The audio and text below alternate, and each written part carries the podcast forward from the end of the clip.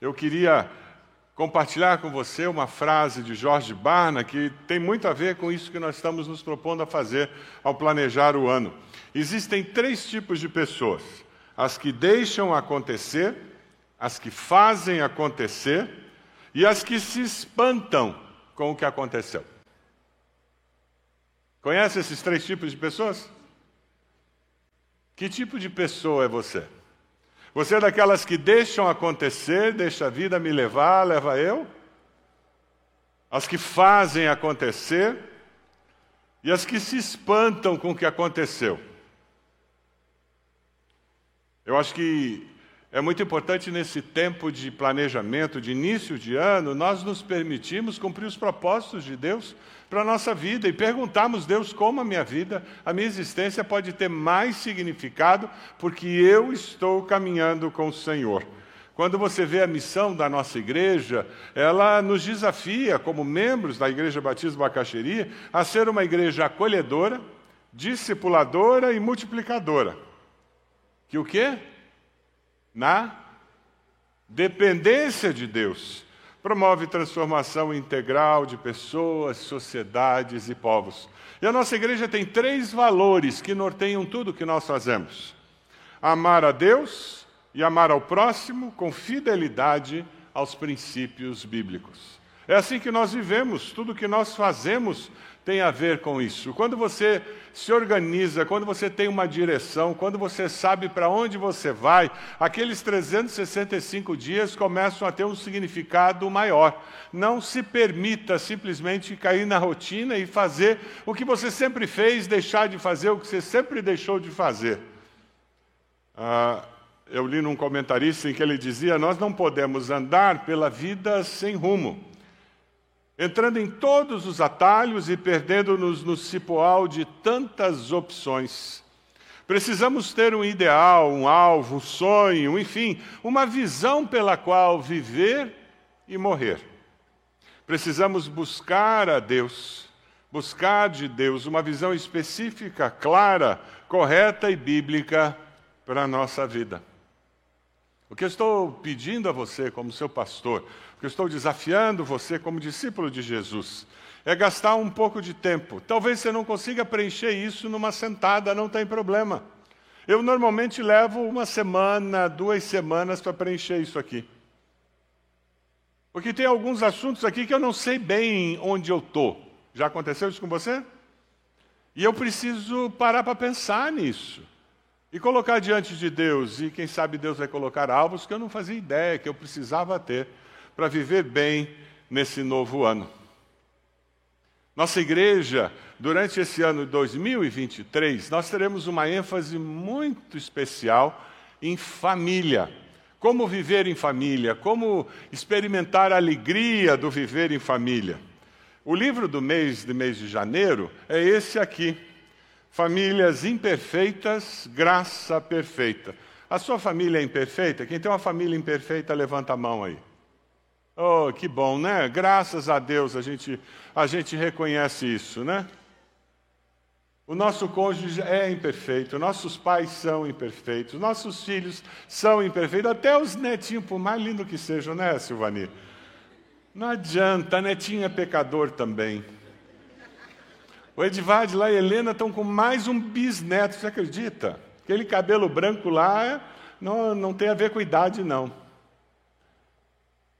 Famílias imperfeitas, é assim que nós somos. Mas a graça de Jesus é perfeita. O desafio é que você compre esse livro hoje, você leia durante esse mês de janeiro as mensagens estarão tratando dessas famílias. O livro fala sobre várias famílias e Cada domingo nós vamos estar conversando aqui sobre uma dessas famílias, sobre uma das lutas que essa família enfrentava e como a graça do Senhor foi suficiente para essa família. Amém? Ah, pastor, eu sou divorciado, sabe? Eu sou divorciada. Eu não, a minha família, eu disse família. Tem famílias que são monoparentais, com órfãos. São famílias que ainda não têm filhos. Tem famílias que enfrentaram a dor do divórcio, da morte. Mas são famílias. Tem família que tem papai, mamãe, dois filhos, aquela família margarina. Tem família que é desajustada, conhece família desajustada? Tem famílias que vivem tão bem, vivem numa paz impressionante. Algumas são funcionais, outras disfuncionais. Tem família que todo mundo tem a mesma fé em Cristo e tem famílias que não é bem assim. E nós temos que aprender a viver família. E a viver família como Deus deseja. Independente do, de como seja a sua família, Deus deseja que esses planos de 2023 que você faça fortaleçam os relacionamentos familiares e que as respostas de oração sejam evidências do poder de Deus na sua vida e na sua família. Amém? Esse é o nosso grande desejo. A família e a igreja devem ser usadas por Deus para responder às questões das gerações. Cada geração tem questões específicas. E como família, nós preparamos nossos filhos para viver na geração deles. A família é o grande centro de treinamento da humanidade. É ali que nós aprendemos a dizer, por favor, muito obrigado, não é em casa? E quem não aprendeu em casa? É tão difícil aprender na vida adulta, né? É na família que eu aprendo a, a não ter todas as minhas vontades feitas. Se você tiver irmãos, então é garantido. E você vai sofrer bullying na família, porque na vida a gente sofre bullying. Meus irmãos diziam que eu tinha sido abandonado, me acharam no lixo. Adivinha se eu não sou o caçula? Tinham dois mais velhos, eles judiavam. Família. Mas é na família que a gente cria casca para viver. É na família que a gente aprende a se frustrar e aprende a continuar vivendo. É na família que a gente aprende a se desapontar com pessoas e continuar amando essas pessoas apesar dos erros delas, não é verdade? Isso é família. Para construir famílias saudáveis, famílias imperfeitas que experimentam a graça perfeita de Deus, nós precisamos, com uma decisão de coração, dizer: eu quero viver plenamente em 2023 tudo que Deus tem para nós como família. Você quer isso? Você quer que essas manifestações do poder de Deus na sua família sejam usadas por Deus para que pessoas olhem e digam: vocês não são perfeitos, mas tem algo mais na vida de vocês. Você vai poder dizer que esse algo mais é o poder de Deus que está agindo na sua família. Amém? Quando eu estava preparando essa mensagem para hoje, eu passei por uns três textos. E o coração não. Até que finalmente Deus me levou para um sermão que eu preguei há muitos anos atrás num congresso de famílias, em que o tema desse sermão era razões para defender a família nos nossos dias. Então, baseado nisso, usando aquela estrutura, Deus me ajudou a construir o sermão que eu vou compartilhar com vocês. E de coração, eu espero que abençoe você, que desafie você e faça você dizer: Uau! Então é isso que eu tenho que viver como família? Nós vivemos numa sociedade pluralista. Em sociedades pluralistas, famílias saudáveis precisam construir convicções. Essa é uma das suas tarefas em casa. Construir convicções, não apenas nos seus filhos, mas no seu cônjuge, na sua vida. Porque se eu não sou uma pessoa que tem uma coluna vertebral muito definida com as convicções da fé, eu vou balançar e, quem sabe, quebrar com os vendavais da vida. Eu queria ler com vocês um texto que está em Mateus 7, 24, 25. Vamos ler juntos esse texto? Portanto, vamos lá? Portanto, quem ouve estas minhas palavras e as pratica, é como um homem prudente que construiu a sua casa sobre a rocha. Caiu a chuva, transbordaram os rios, sopraram os ventos e deram contra aquela casa.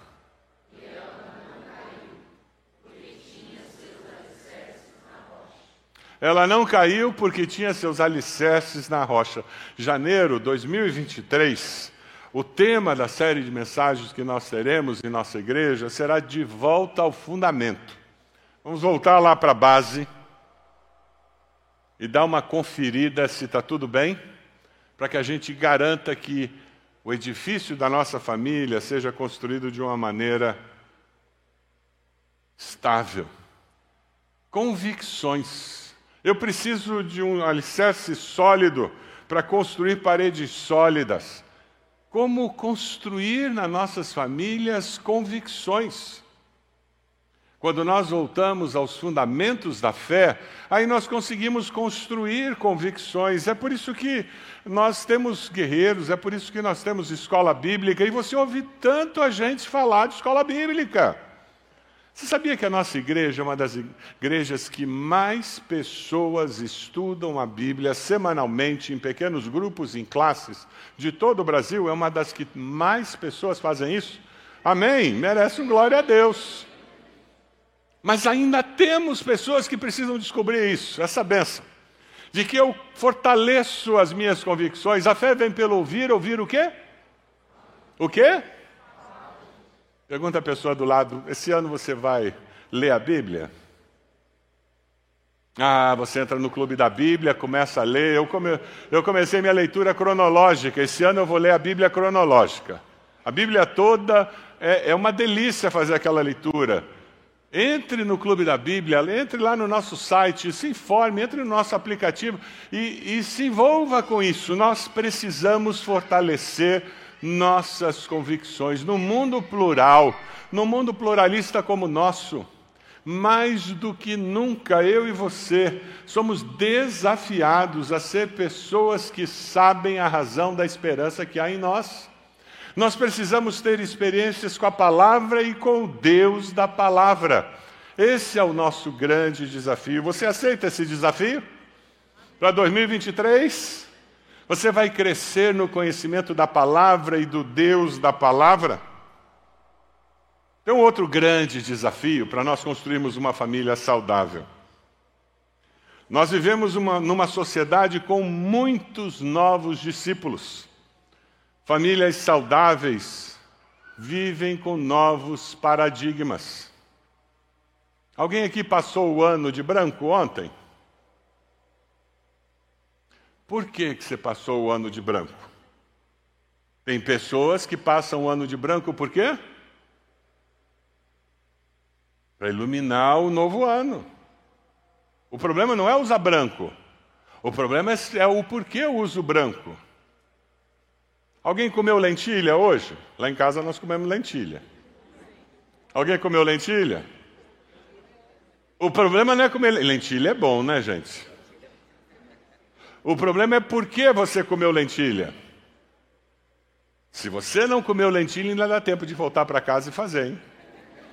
Porque quem come lentilha no primeiro dia do ano vai ter o que durante o ano? Muito dinheiro. Não sabia disso? Ah, você está perdendo.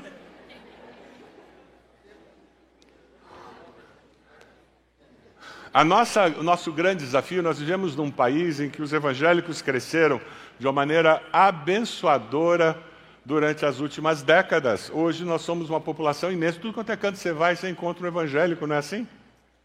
Hoje eu peguei um Uber, o motorista do Uber, ele era um evangélico afastado. A família dele é crente. E ele sabia tudo sobre a Bíblia. Pior é que ele recitava o versículo bíblico.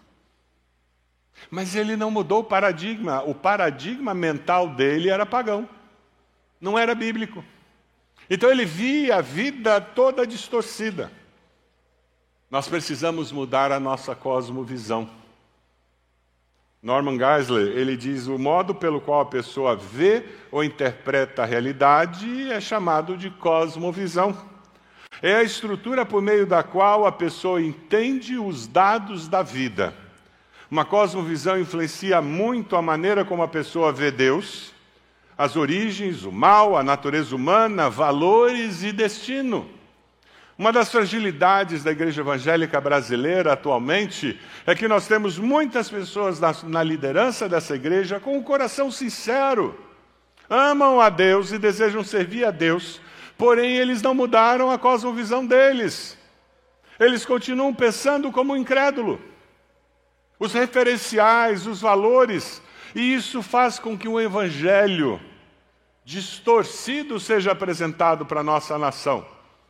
Você compra um sabonete abençoado, você dá para aquele esposo que não quer a igreja e nem aceita oração e põe no banheiro. Hum. Ele vai tomar um banho, não vai? E quando ele estiver passando aquele sabonete, o que está acontecendo com ele? Ele está sendo abençoado pelo Senhor.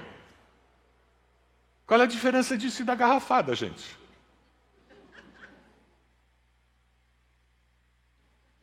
É um grande desafio. Eu preciso usar óculos. Eu uso óculos desde os 18 anos de idade. E vocês olham para mim, vocês me conhecem com óculos, né? Eu não, consigo me imaginar sem óculos. A pessoa, se eu viesse aqui assim? É só fazer cirurgia hoje em dia e eu não vou precisar mais usar óculos. Eu estava comentando com a ele, eu disse: Eu não sei se eu vou me acostumar de me olhar no espelho sem óculos.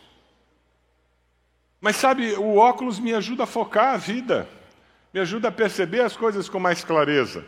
Mas sabe, Mudar a cosmovisão é muito parecido com mudar de óculos.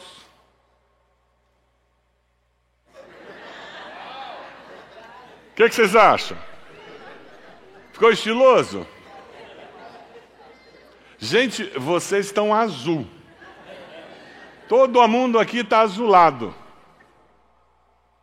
O Roberto continua sendo o mesmo, mas eu estou vendo vocês azulados.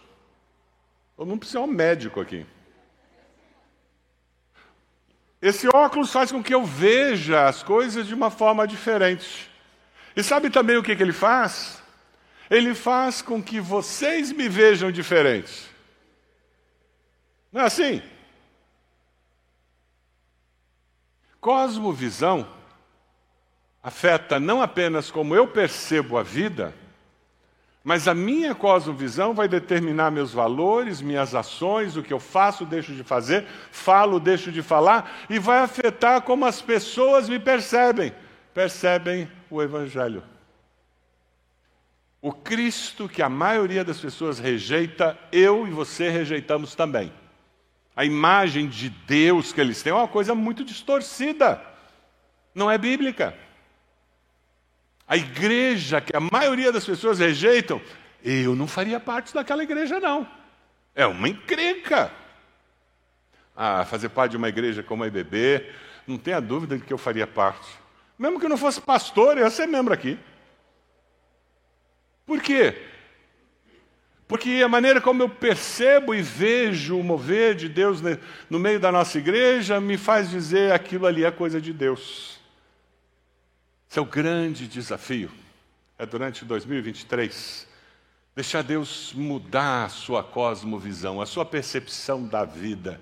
Como você percebe o seu cônjuge, seus filhos, seus pais, como você percebe finanças, como você percebe negócios.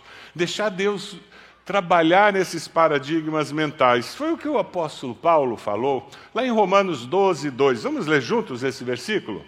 Vamos lá? Não se amoldem ao padrão deste mundo, mas transformem-se pela para que sejam capazes de experimentar e comprovar a boa, agradável e perfeita vontade de Deus. O discipulado cristão básico acontece na família. E a igreja é o suporte para essa família. O discipulado cristão básico acontece em casa, com a família. E a igreja vem como suporte para essa família. Não inverta as coisas. Não perca a oportunidade e o privilégio. Cumpra o propósito de Deus para a sua família. Nós temos o desafio de construir convicções bíblicas solidamente estabelecidas na palavra e nós precisamos agora assumir que o discipulado cristão básico acontecerá na minha casa. Quando eu tomo café da manhã ou almoço com um dos meus filhos e ele comenta sobre cola na escola, ele fala sobre algum problema que aconteceu e nós temos a oportunidade de abrir as Escrituras e dizer: a Bíblia fala assim. Ou quem sabe quando nós perdemos as estribeiras, e adulto também perde, não é verdade? E nós nos sentamos do lado dos nossos filhos e pedimos perdão pela maneira como falamos ou agimos com eles. Discipulado cristão, básico, acontece na família. Além de vivermos numa sociedade pluralista, além da necessidade de mudarmos a nossa cosmovisão, os paradigmas, eu queria compartilhar mais uma característica desses tempos que nós vivemos e as famílias estão sendo muito desafiadas com essa característica. Na sociedade de solitários, famílias saudáveis experimentam intimidade. Nós somos tão ocupados e tão voltados para entretenimento que nós não temos tempo para relacionamentos significativos e profundos. Vou repetir. Nós estamos tão ocupados e tão voltados ao entretenimento, ou seja, quando acaba toda essa ocupação, o tempinho que sobrou eu faço o quê? Netflix, Amazon Prime, não é assim? Ou fico lá no chuf, chuf, chuf. Criança de um ano, já viu tantos pais fazerem isso que a primeira coisa que elas fazem quando pegam o celular, o que, que é? Aonde é que elas aprenderam? Não foi no útero.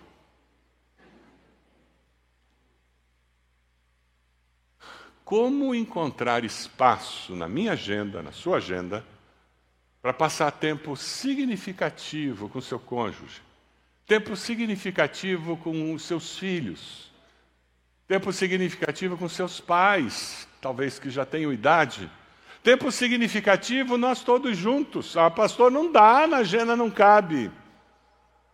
Essa é a sociedade do século 21.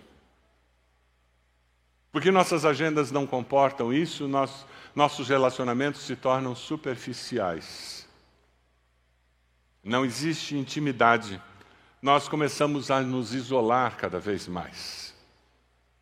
Desconhecidos, com o mesmo endereço, morando na mesma casa. E às vezes até dormindo na mesma cama. Mas desconhecidos. Seu cônjuge conhece as aflições do seu coração? Seus filhos tem liberdade para falar das aflições do coração deles? Você já perguntou ao seu pai idoso qual é o maior desejo dele para esse ano? Ah, como precisamos desenvolver intimidade. Isso é contra a cultura. Nós vivemos numa sociedade do descartável e do superficial, e o que o Evangelho nos desafia é experimentar uma vida de intimidade, de relacionamentos significativos, para que nós não nos tornemos simplesmente consumistas. E nós vivemos numa sociedade consumista que valoriza mais o ter do que o ser, não é verdade? Se você quer ter uma família saudável, seus filhos precisam descobrir seu cônjuge precisa descobrir, seus amigos precisam descobrir que para você é mais importante estar com eles, ser a pessoa que você é, do que ter alguma coisa. Eu tenho visto um movimento muito saudável no meio das mães que estão tendo filhos nesse momento. É interessante porque é uma mudança Alguns anos atrás, 15, 20 anos atrás, as mulheres tinham filho e não viam a hora de acabar a licença maternidade para voltar para o mercado de trabalho, para não, não perder o compasso e o ritmo da vida profissional. E os maridos diziam: fique em casa, querida, fique em casa com a criança. Mudou.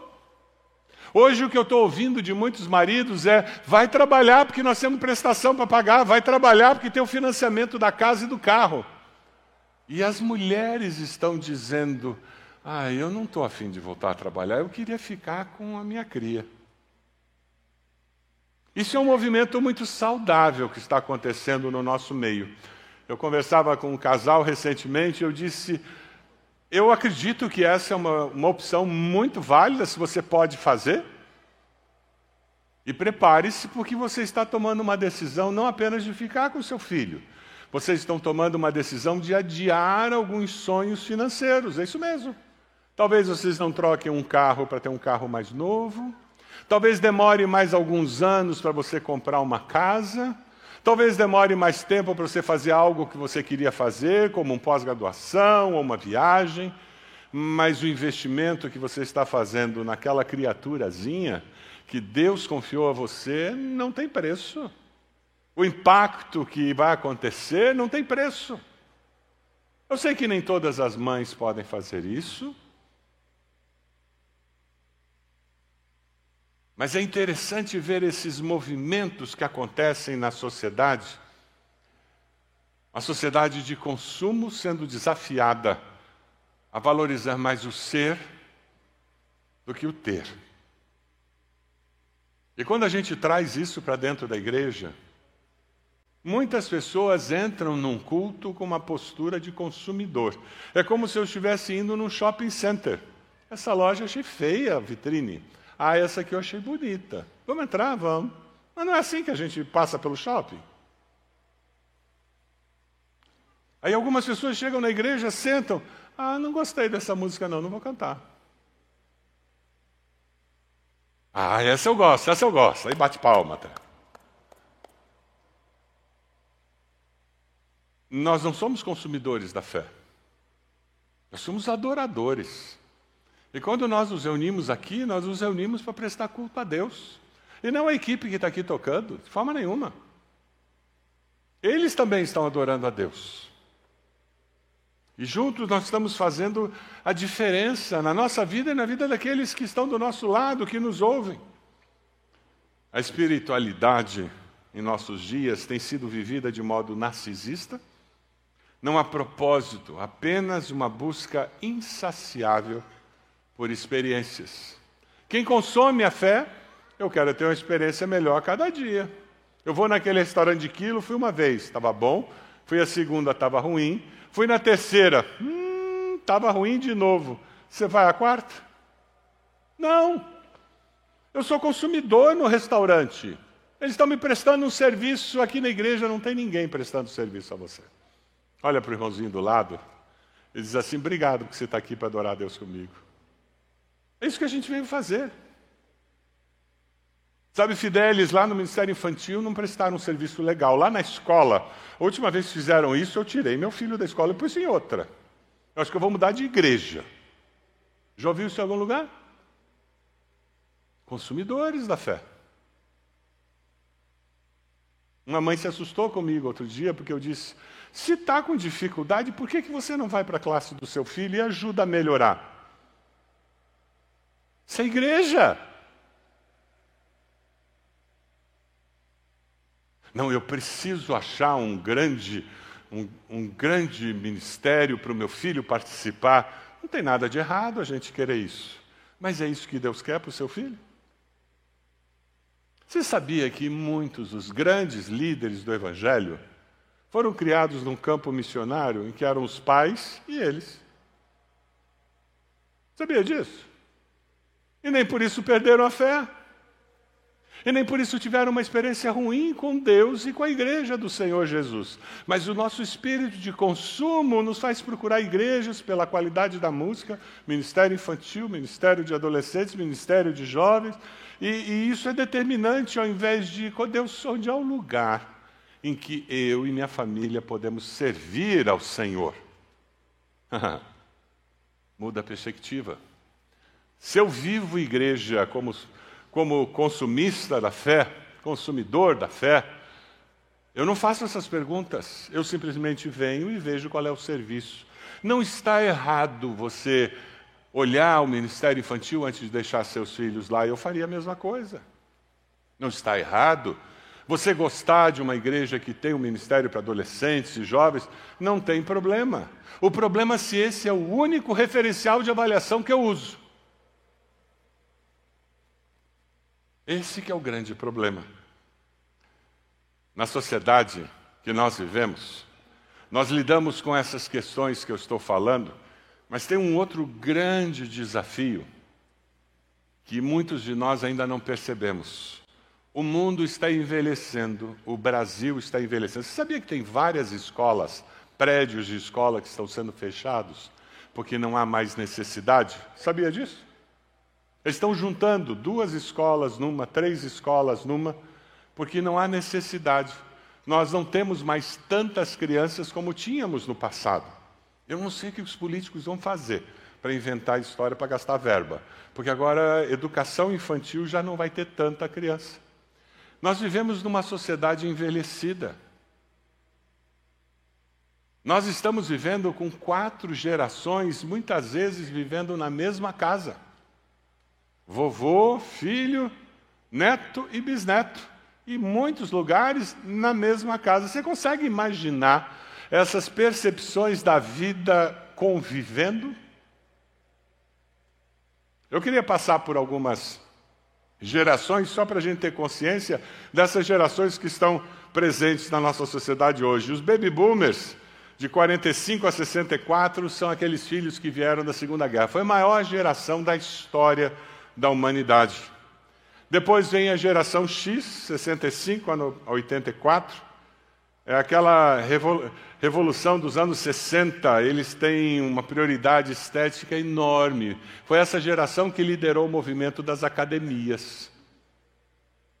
Geração Y, de 85 a 99, ascensão tecnológica, altamente conectados, eles começam a ter uma consciência globalizada mais forte por causa do 11 de setembro, lá nos Estados Unidos, como tudo no mundo está interligado. Geração Z, de 2000 a 2010, nativos digitais, eles não sabem o que é internet de escada e que a hora que pai e mãe deixavam usar era depois de que horas? Meia-noite, porque daí era de graça. Por causa dos pulsos do telefone. Lembra disso? Eles não fazem ideia, eles não sabem o que é não ter internet. Você percebe a mudança radical de cosmovisão que acontece, as consequências disso? Quem aqui usou Barça? Agora você vai denunciar a tua idade. Eu tinha Barça lá em casa. E tinha um livro do ano, né, para atualizar a Barça. Lembra disso? Como é que essa geração aqui, essa, essa geração Z, ela faz quando ela quer achar alguma coisa? Não vai na Barça, vai na Google. Quando você quer achar alguma coisa, você, você procura onde? Não é assim que você faz? Você digita e acha. E agora nós temos a geração alfa, de 2010 até o momento.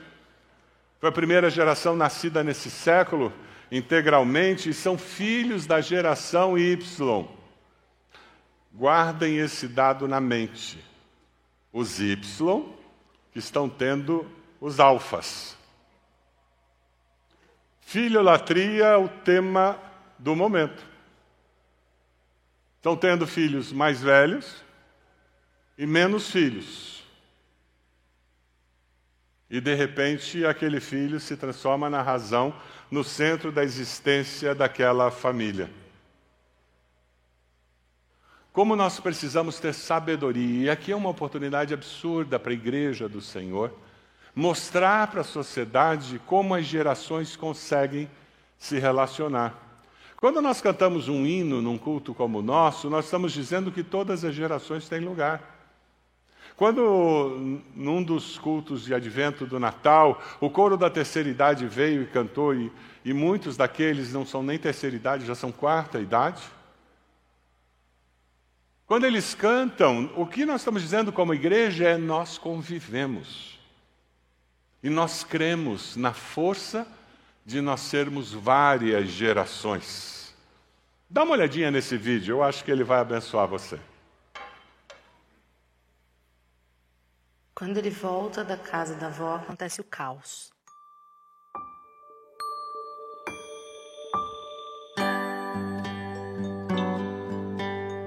Como a minha mãe mima muito, não dá bronca, tudo. Aí em casa eles falam, ai, a vovó não... A vovó deixa, a vovó isso. A vovó é mais legal. Lá ele manda muito mais. E ela cede, ela faz tudo que ele quer. A vovó sempre dá uma estragadinha, né? Lá pode tudo. Então se ela falar pro meu pai, ó, tem que tirar esse sofá daqui e colocar lá, meu pai vai tirar.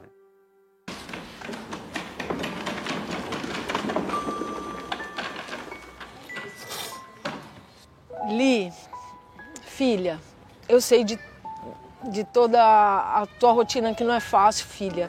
E aí a gente vai deixando passar o tempo. E quando você vê a hora da brincadeira, ela ficou reduzida a muito pouco. Eu tinha menos horário, menos disponibilidade para estar com os meus filhos. E quando você viu, o tempo passou, então hoje eu estou recuperando os meus netos. Eu voltei à minha infância.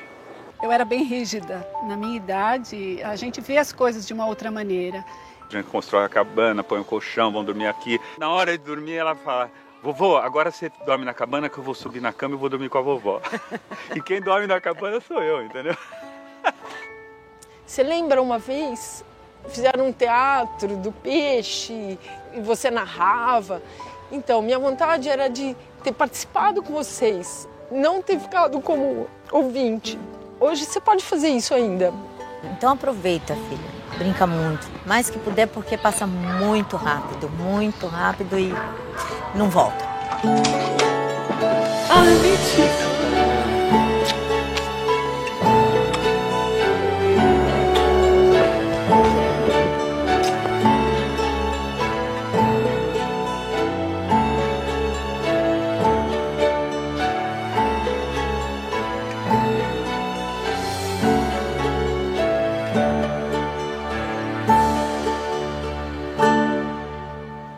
Tinha que terminar com todinho, né? Você pode abaixar sua cabeça? De tudo isso que você ouviu, o que que está ecoando no seu coração? Como o Espírito Santo de Deus está aplicando isso para você, para sua família? Quando você para para pensar sobre como é que eu posso viver numa sociedade pluralista, criando convicções, é esse o desafio? Ou quem sabe você mudar paradigmas para que sejam paradigmas bíblicos, uma maneira de ver a vida como Deus vê. Quem sabe o teu maior desafio é mexer na agenda para encontrar como criar intimidade entre vocês. Como a gente pode passar mais tempo sem verificando se fez lição de casa, se tomou banho, se obedeceu, desobedeceu. Não é falando dos problemas ou das crianças, mas é falando de nós mesmos, dos nossos sonhos. Como não cair na armadilha do consumismo, mas valorizar o ser em detrimento do ter. Como conviver com aqueles que estão entre nós, que têm mais idade. Conviver com respeito, com amor, com carinho. Como é fácil invertermos prioridades, não é verdade? Que Deus nos ajude a investir na defesa. Deus nos ajude a investir na construção, nos firmes fundamentos nas nossas famílias. Família é projeto de Deus. Você acredita que a sua família é projeto de Deus? Diga isso para o Senhor agora. Eu quero desafiar você a consagrar sua família ao Senhor. Eu vou pedir que fiquemos todos de pé. E se você quer consagrar sua família ao Senhor, venha até aqui à frente, se coloque de joelhos. Quem sabe você vem com seu cônjuge, quem sabe vem com os filhos, mas sai do seu lugar, vem até aqui. Coloque-se de joelhos dizendo: Eu estou começando esse ano consagrando a minha família ao Senhor. A minha família é do Senhor e eu vou viver com o Senhor. Vamos começar a cantar. Enquanto estamos cantando, sai do seu lugar.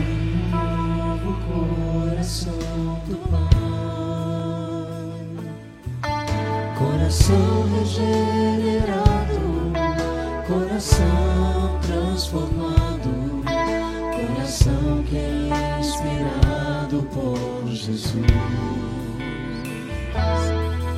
Como fruto desse novo coração,